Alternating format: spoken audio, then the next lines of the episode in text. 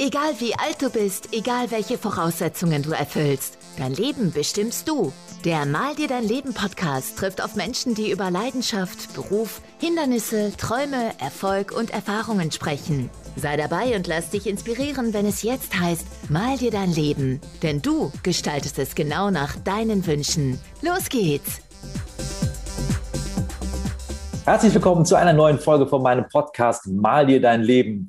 Heute habe ich eine ganz wunderbare junge Frau in meinem Podcast als Gast, die ich schon sehr, sehr viele Jahre kenne und ihren Werdegang begleitet habe. Sie ist erfolgreiche Sängerin und wird uns gleich ein bisschen mitnehmen in ihren Werdegang. Und ich begrüße heute ganz, ganz herzlich Elena Fink. Schön, dass du da bist.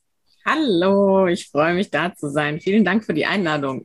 Sehr gerne. Und wie ich sehe, du hast heute den wunderbaren Sonnenschein aus deinem Garten mitgebracht für unseren Podcast. Das finde ich hervorragend. Das sieht sehr schön aus.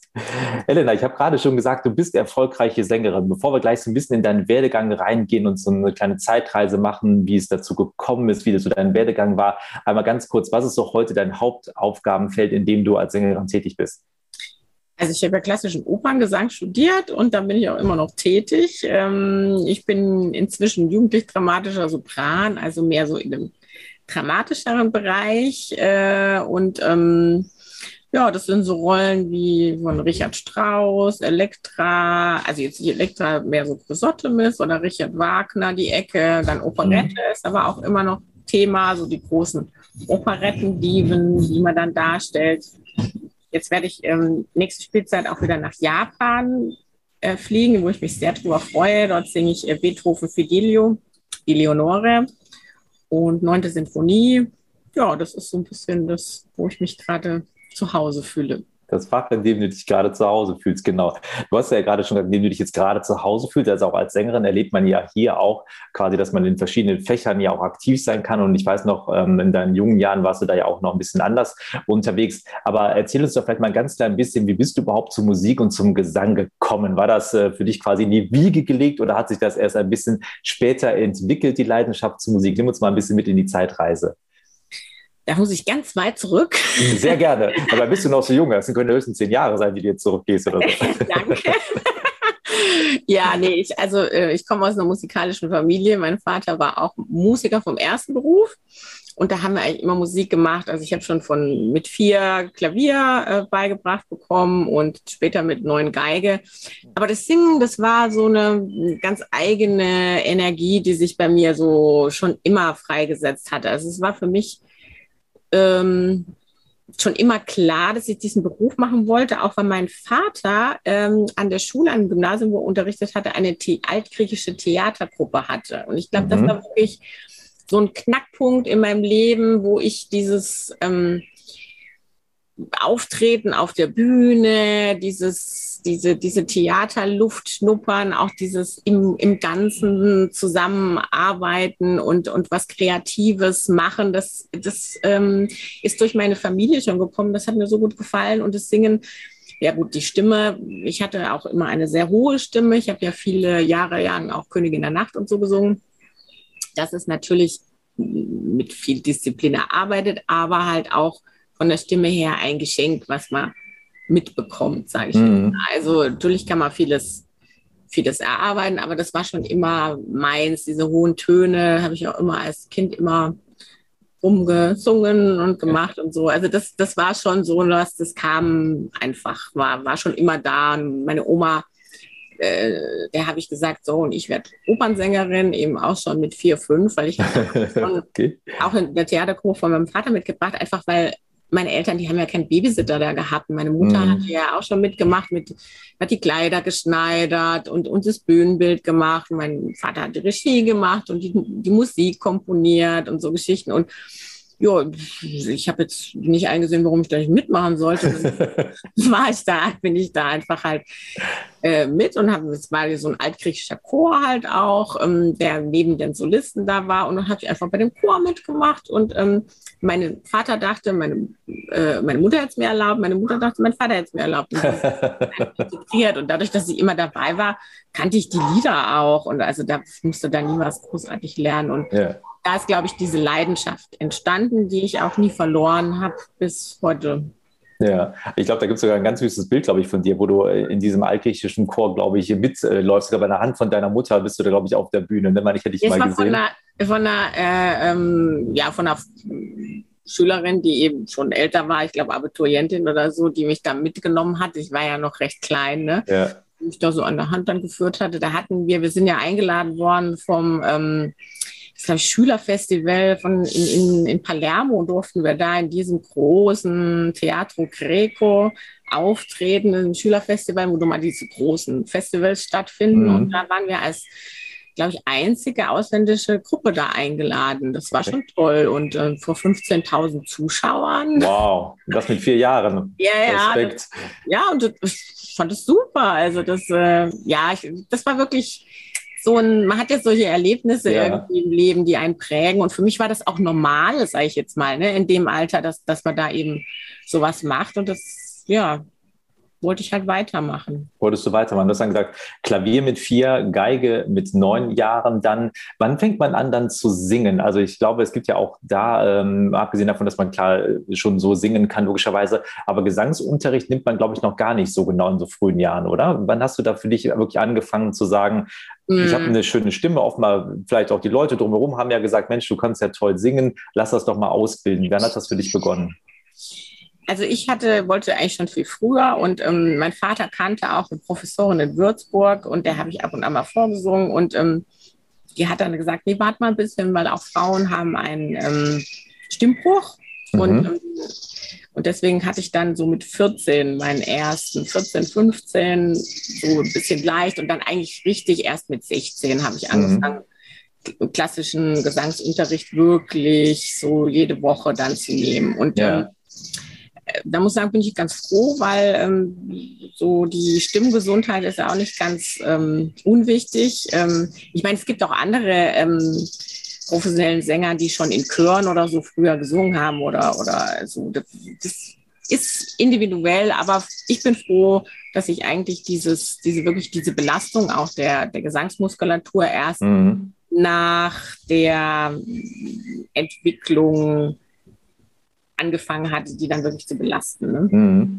Und Jetzt hast du angefangen, Gesangsunterricht zu nehmen. Ich glaube, kam auch schon erste Auftritte ja dann so nach und nach mal mit hinzu. Wann ist für dich wirklich so diese Entscheidung gefallen, das auch komplett zum Beruf werden zu lassen? Also du hast das zwar als Kind schon das Blut geleckt, du hast schon angefangen, deine Leidenschaft da auch nachzugehen, ähm, hast das natürlich auch im Familienumfeld auch so mitbekommen. Aber dann wirklich zu sagen, nach der Schule, jetzt möchte ich das auch wirklich professionell machen, ich möchte auf eine Musikhochschule gehen, das lernen und studieren. Gab es dann nochmal irgendeinen so Aha-Moment oder war das für dich so eine völlig klare Geschichte? Da, da blieb gar keine andere Option offen?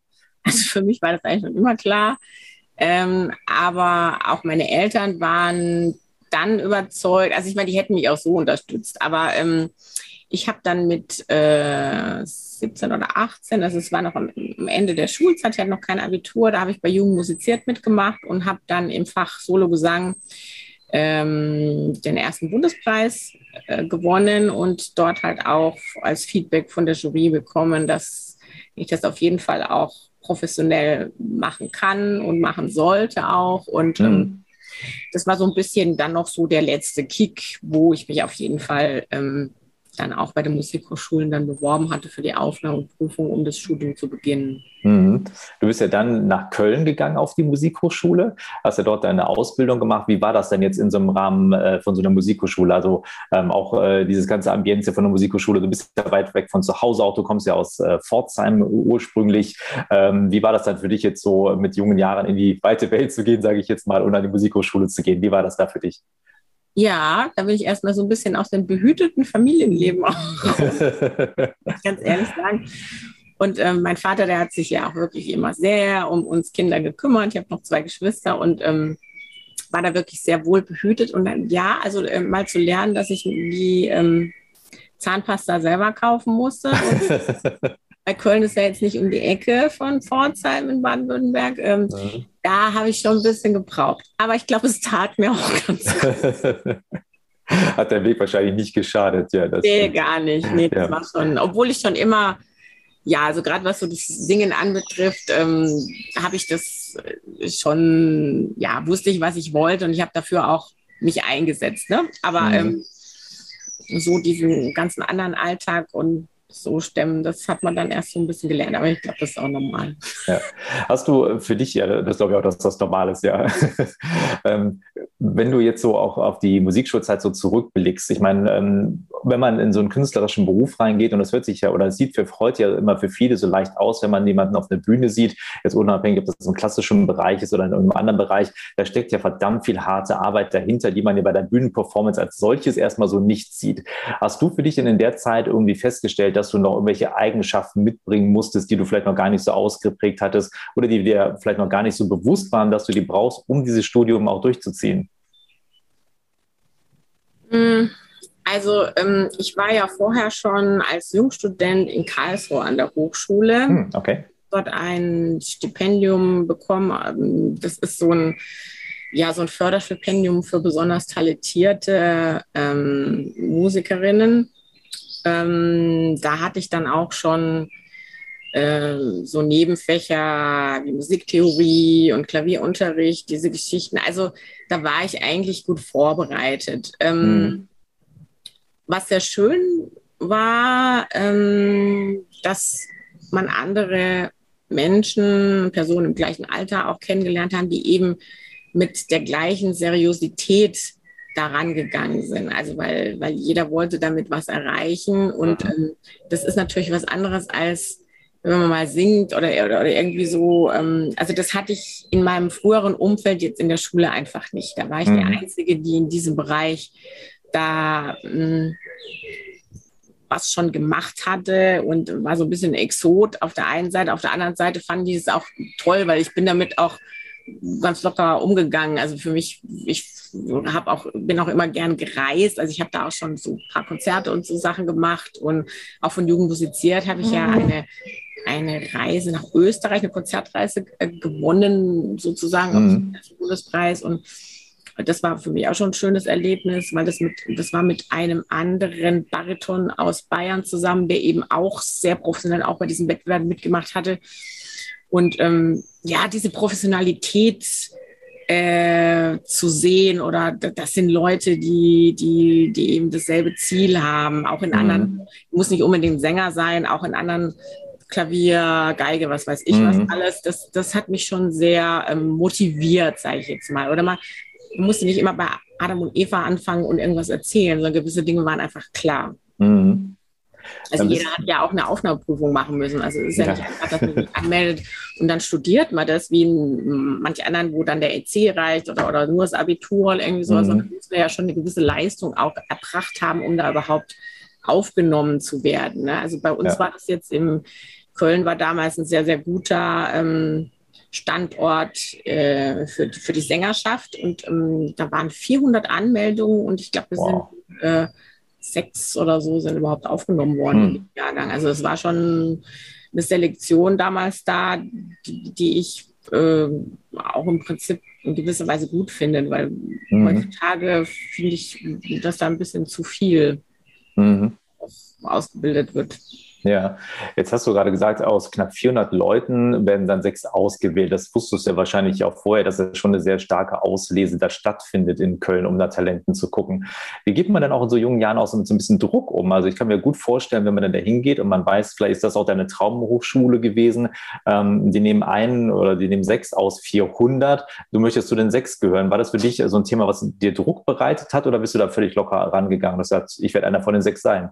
Nee, also ich, ich habe mich ja bei vier beworben, weil man genau weiß, äh, vielleicht wird man auch nicht genommen.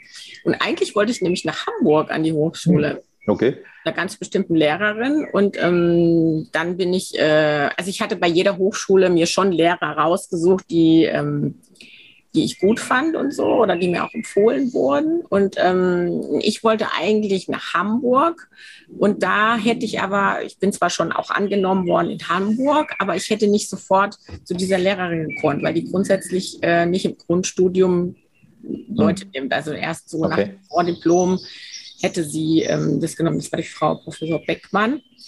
Und das, äh, muss ich ganz ehrlich sagen, ist so ein bisschen was gewesen, wo ich damals mit meinem ersten Bundespreis ein wenig zu arrogant war, weil ich habe dann gesagt, nee, wenn die mich jetzt nicht nimmt, dann gehe ich denn nicht hin. Und das im Endeffekt trotzdem alles super, weil ich war bei einer tollen Professorin in Köln, dann gelandet und ähm, ich habe das nie bereut und ich glaube, Köln war auch ein super Standort für mich, jetzt auch so als Mensch. Mhm. Spaß gemacht da und ähm, ich habe ja, tolle, tolle andere Künstlerinnen äh, kennengelernt und ähm, ich hab, hätte auch noch nach Leipzig gehen können und ähm, ja gut, in Karlsruhe, weil ich da eh schon den, den Standort hatte, ja, als Jungstudent hätte ich da direkt in die Opernschule, also dieses Grundstudium überspringen können. Mhm. Das wollte ich aber nicht. Ich wollte auch mehr von zu Hause weg, so mhm. einfach so dieser Drang, nicht weil es mir zu Hause nicht gefällt, sondern ja, ich war schon immer, ich wollte die Welt erobern oder ja, wie man halt so ist in dem, ja, in dem Alter. Jahren, wollte ja. was erleben und wollte auch weg und mein eigenes Leben jetzt mal angehen und so. Und ähm, ja, das habe ich dann auch gemacht. Ja, und hat ja offenbar nicht geschadet, denn der Werdegang war ja mehr als positiv. Ich weiß noch, ähm, wir haben uns ja dann, äh, wir haben uns 2000 kennengelernt. Ähm, das war, glaube ich, auch dein letztes Jahr auf der Musikhochschule, wenn ich mich jetzt nicht ganz täusche. Da hast du ja dann noch ein Stipendium vom Richard Wagner Verband bekommen. Äh, dadurch haben wir uns beide in Bayreuth kennengelernt. Und danach kam ja dein erstes Engagement in meiner Geburtsstadt in Wuppertal, ähm, was auch ganz lustig war. Ich habe da damals im Extrachor ein bisschen mitgesungen und du äh, hast da, glaube ich, deine erste Solo-Karriere quasi gestartet ähm, wie war das für dich, dann wirklich in den Job selber reinzugehen? Du hast Konzerterfahrung gehabt, ja, keine Frage. War es was anderes, in so ein festes Engagement reinzugehen? Ja, das war natürlich super aufregend und ähm, mm, es war für mich ein Glück, dass ich, weil ich noch nicht mit dem Studium fertig war, ähm, dass Wuppertal und Köln ja recht nah sind, dass mhm. ich Engagement, das ich eigentlich nur ja, weil ähm, damals hatte ich auch noch bei Kurt Moll äh, so ein bisschen Unterricht, der ja auch an der Hochschule Professor war und ähm, da hatte, der hat zu mir gesagt, jetzt gehst du mal vor. Und, und dann habe hab ich das einfach nur so probiert und ähm, hatte dann eine Opernschule in Köln, auch ähm, Christian Firmbach kennengelernt, der dort, ähm, der ist jetzt Intendant in äh, ähm, Oldenburg am Staatstheater.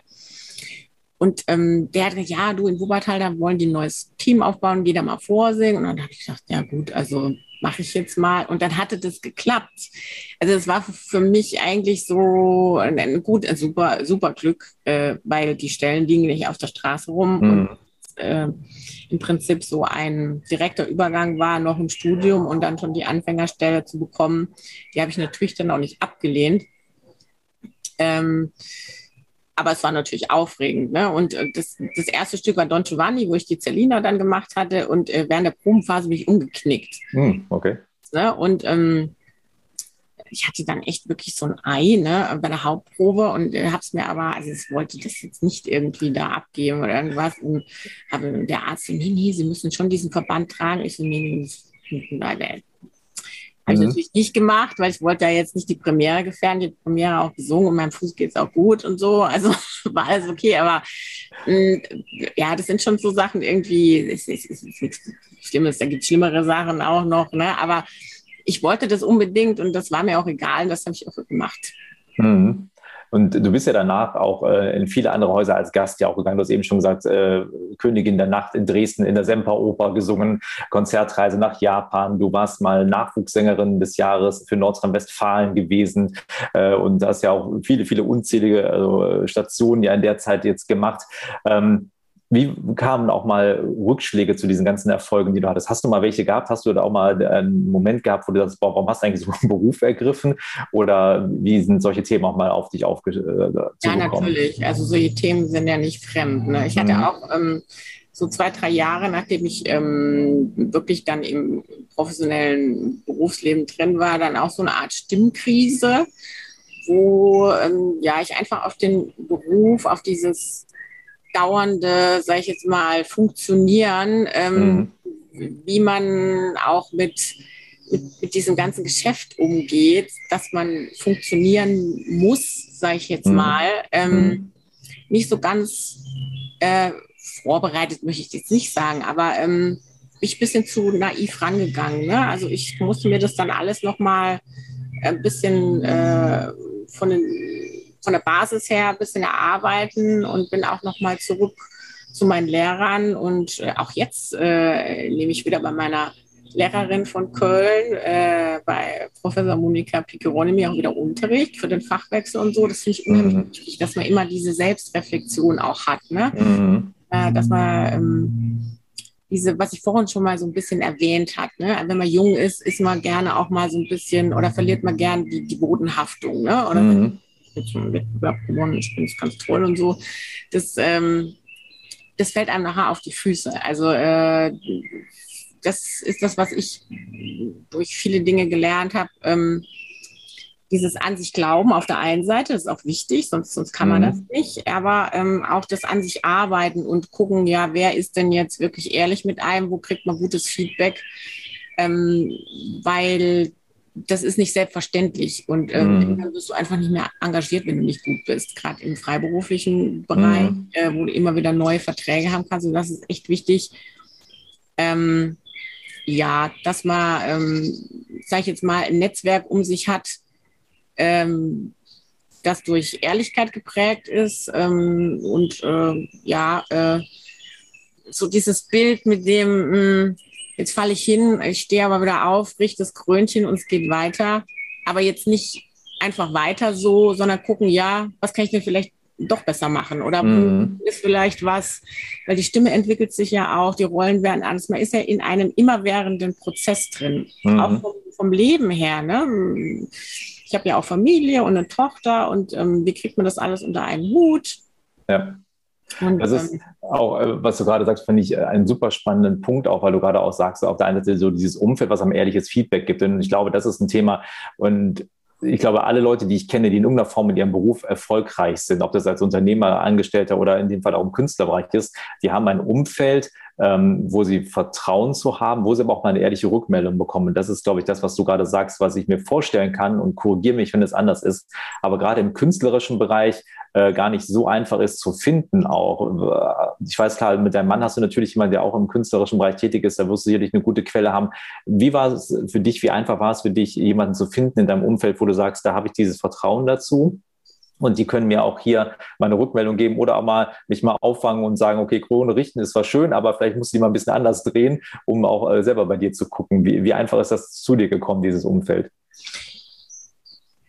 Ja, also ich möchte schon sagen, dass ich natürlich ein bisschen Glück mit Freunden, mit meinem Mann auch habe. Und ähm, ich bin froh, dass ich bei meiner Lehrerin mich sehr gut aufgehoben fühle. Das war teilweise auch äh, zwischen den Jahren so ein bisschen, wo ich nicht wusste oder mal selber nur auf mich äh, gestellt war, wo ich aber gemerkt hatte, nee, das, das, das ist es nicht. Also äh, man braucht einen Coach einfach. Mhm. Auch wenn man super professionell und wie ich schon wirklich Jahre auf der Bühne stehe, ist, ist das einfach sehr wichtig. Da bin ich sehr, sehr dankbar für. Ähm, jemand so professionelles, ähm, wo, wo ich einfach alles fragen kann. Ne? Die hat äh, eine Wahnsinnskarriere gemacht und ähm, ist aber auch von diesem ganz hohen Königinnen-Dasein auch in dieses dramatische Fach gewechselt. Also selbe, selbe Werdegang. Ein so. bisschen. Mhm. Und ähm, das, das ist unheimlich wichtig. Aber dann auch auch bei der Agentur zum Beispiel bin ich jetzt zum Beispiel sehr froh, da kann ich auch mal bei den Feedbacks nachfragen. Ich meine, man gewinnt auch nicht jedes Vorsingen. Ne? Und mhm. alle immer noch vorsingen, wenn, wenn wir jetzt nicht so einen Namen haben wie jetzt Anna Trepke oder so. Ne? Dann, mhm. dann immer dieses, ähm, man muss sich immer wieder neu bewähren und da fühle ich mich aber auch sehr aufgehoben und ähm, dass man dann doch mal auch ehrlich sagt, ich glaube, das ist auch so ein Geben und Nehmen. Ich glaube, mhm. ich bin dann auch froh, wenn man äh, merkt, der, der, Künstler, der ist jetzt nicht nur äh, braucht jetzt nicht nur äh, die, die, die, das Feedback, wie toll man ist und ach ja, es wird schon besser das nächste Mal, sondern man will ehrlich an sich arbeiten oder gucken, ja, ähm, was passt vielleicht besser zu einem oder wo, wo, wo ist das jetzt, ähm, wo liegen eher Stärken, wo liegen Schwächen, was, wo, wo, ist der Weg, auch wenn man jetzt den Markt betrachtet. Ne? Mhm. Und da eine gewisse Ernsthaftigkeit äh, und ich komme immer auch, ja, Authentizität ist ja auch so ein, so ein Stichwort momentan. Mhm. Ne? Diese, das ist schon wichtig. Ja. Jetzt hast du natürlich einen Beruf erwählt, der auf der einen Seite extrem viel Freude den Leuten macht, der, der sehr tief berührt äh, in der Regel, wenn die Leute zu solchen Vorstellungen kommen und ganz tolle Emotionen ja auch rüberbringen, schöne Musik, schönen Gesang. Ähm, da hatten wir in den letzten zwei Jahren ja leider sehr wenig von, ähm, dank einer kleinen Pandemie, die da über uns reingerauscht ist. Wie, wie war das für dich? Ähm, wie hast du das erlebt? Ähm, auf der einen Seite für dich privat, als auf einmal klar war, es werden jetzt einfach Vorstellungen einfach nicht mehr stattfinden und auf das auf eine Zeit, die man nicht vorher bestimmen kann. Und wie hast du dich auch ähm, so ein bisschen aufgehoben gefühlt, auch in unserem Sozialsystem, wo du als freischaffende Künstlerin ähm, ja auch einen sehr besonderen Platz hast. Wie, wie ist diese Zeit für dich gewesen? Mhm. Ja, ich muss sagen, ich war in der Produktion tätig, äh, die gerade noch bis zur GP, also bis zur Generalprobe äh, stattgefunden hat. Und die Premiere war dann der erste Tag, ähm, wo Lockdown war. Also das war mhm. schon ein bisschen, jetzt war ich die ganze Zeit, das war eine moderne Oper, hatte ich die Blanche im Streetcar Named Desire, sollte ich singen, tolle Partie, ich habe mich da richtig drauf gefreut. Ähm, das hieß dann erst, es wird verschoben, weil man ja mhm. nicht wusste, wie lange geht der Lockdown. Mhm. Und dann kam es im Endeffekt nie, weil an dem Theater dann ein Intendantenwechsel ab Sommer stattfand, das war schon sehr ernüchternd, muss ich sagen. Und ähm, zuerst habe ich das alles gar nicht äh, begriffen. Ich dachte, ja gut, ist jetzt irgendwie zwei, drei, vier Wochen maximal mhm. und ich habe mal weiter geübt und dann, wo man wusste, oh, das geht jetzt irgendwie doch länger, dann haben wir hier im Garten angefangen. das hat jeder. Wir sind ja alle ins Bauhaus gerannt und hier wurde so eine, so eine Unterwasser, Bewässerungsanlage haben wir selber gebuddelt, also ja. hat dann auch Spaß gemacht.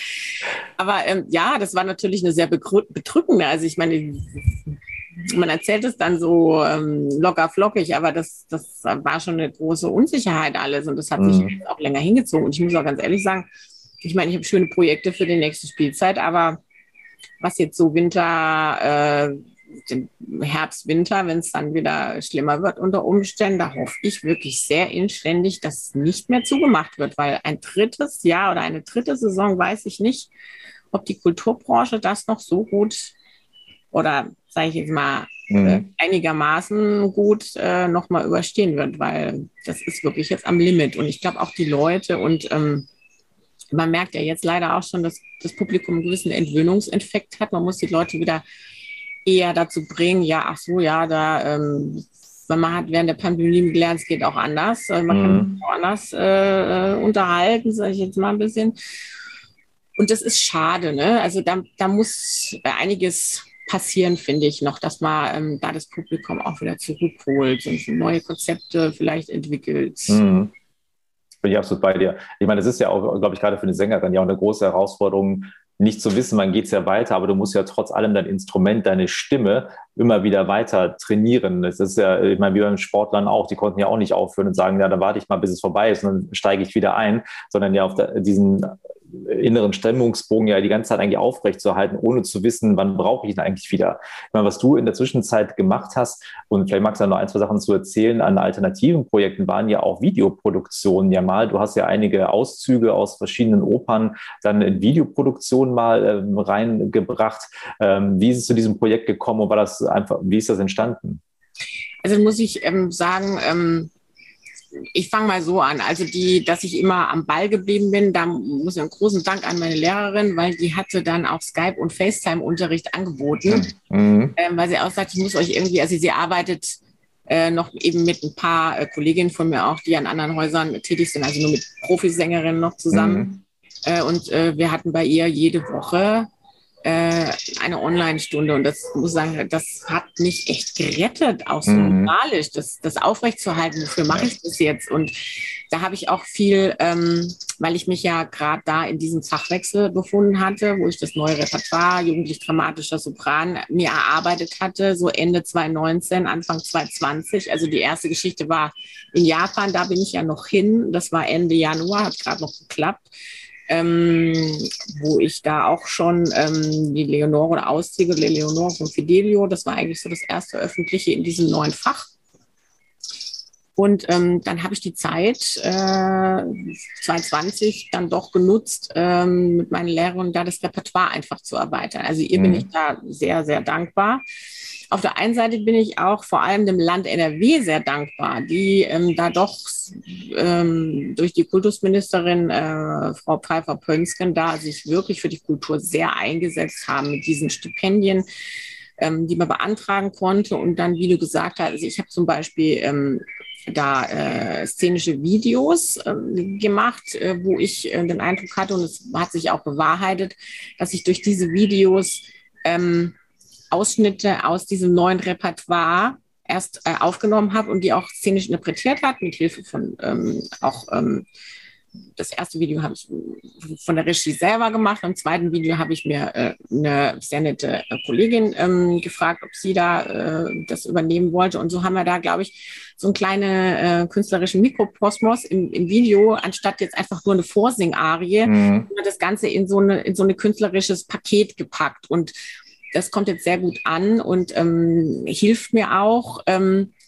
äh, da als Visitenkarte zu zeigen, ähm, schaut mal, ich habe in der Zeit jetzt äh, das Fach gewechselt oder ich habe jetzt neues Repertoire und, und, deswegen waren diese Hilfen für mich sehr, sehr wichtig. Also auch in der Zeit künstlerisch tätig zu sein und auch was zu produzieren, was im Endeffekt ähm, mir dann auch für die Zeit danach hilft. Mhm. Und auch nicht nur, dass man dann zwei Jahre hat, wo, wo man verloren hatte. Ne? Mhm, ja. Also ich hatte das Glück, dass durch meine Agentur ich auch immer wieder Projekte zwischen äh, drin hatte. Also ich habe dann auch Herbst 2020, ähm, recht kurzfristig bin ich dann auch in eine Produktion am Theater Dessau reingekommen. Ähm, die wurde zwar mit dem zweiten Lockdown auch wieder, die wurde dann auf April. Also es war also ein Theater unglaublich, aber immerhin äh, gab es immer wieder solche ja, solche Inseln, wo man mhm. wieder gemerkt hat, ach ja, äh, äh man macht doch noch diesen Beruf irgendwie. Ja, was, äh, glaube ich, äh, dir und vielen, vielen anderen in der Zeit äh, nicht gerade leicht gemacht wurde, den Beruf so auszuüben. Ja. Ähm, Elena, bevor wir gleich schon so ein bisschen in, in den Schluss mit reinkommen, weil ich mit dir selber ja stundenlang über sowas reden könnte, äh, geht unsere Zeit leider ein bisschen zu Ende. Wenn du heute ähm, nochmal so einen 18-, 19-jährige angehenden Sänger, Sängerin siehst, die Interesse haben, sowas beruflich zu machen. Was würdest du denn heute aus deiner Sicht so mitgeben, zu sagen, das sind ein paar Eigenschaften, die sollte dir auf jeden Fall mitbringen, ähm, um in diesem Beruf erfolgreich arbeiten zu können? Ich glaube, es sind ja zwei Sachen vielleicht, die man auf jeden Fall braucht. Einmal Selbstdisziplin. Also man muss schon äh, die Bereitschaft haben, an sich zu arbeiten, auch wenn nicht sofort immer alles funktioniert. Mhm. Und auf der und auch diese Selbstreflexion, wo ich vorher schon geredet habe, ähm, mhm. Ehrlichkeit. Ähm, ja, und das Zweite ähm, ist wahrscheinlich ähm, eine gewisse Offenheit und Kreativität und Spontanität zu haben, ähm, sich auf neue Situationen einzustellen und, und flexibel zu sein. Also der Beruf ist natürlich jetzt ähm, nicht nur so ein Angestelltenverhältnis, sondern man muss viel reisen und äh, viel kommunizieren mit neuen Leuten immer, sich auf Neues einlassen. Mhm. Und daran Spaß hat, ist es schön, aber auch diese, diese Unsicherheiten, die damit einhergehen die muss man auch aushalten können. Also es ist so eine, ja, ich weiß gar nicht, ob ich den Beruf nochmal machen würde. Oh, okay. Weiß, weiß ich nicht. Also ähm, ich meine, ich bin froh, dass ich ihn gemacht habe, aber wenn ich jetzt nochmal 18 wäre, weiß ich gar nicht, ob ich vielleicht schon, aber ähm, also sage ich mal, die Umstände ähm, für den Beruf haben sich schon nicht unbedingt verbessert, sage ich mal. Mhm. Ja, ich bin auf jeden Fall froh, dass du den Beruf erwählt hast, weil du hast mir schon ein paar schöne Opernabende definitiv beschert. Von daher bin ich auch äh, offen für viele neue Opernabende, hoffentlich bald wieder in Kürze. Und ähm, ich darf mich erstmal ganz, ganz herzlich bei dir fürs Gespräch bedanken. Wir packen natürlich deine Webseite in die Shownotes mit rein, dass alle, die gerne wissen wollen, wo sie dich mal live sehen können, äh, außerhalb von Japan, auch hier in Deutschland, ähm, das finden können. Ja, ganz nochmal ganz, ganz lieben Dank an dich und wünsche dir weiterhin viel Erfolg und alles Gute für deine Zukunft. Danke dir auch. Das war's für den Moment. Freue dich auf weitere inspirierende Menschen, Geschichten und Impulse. Sei demnächst wieder dabei, wenn es heißt Mal dir dein Leben. Der Podcast für und von erfolgreichen Menschen.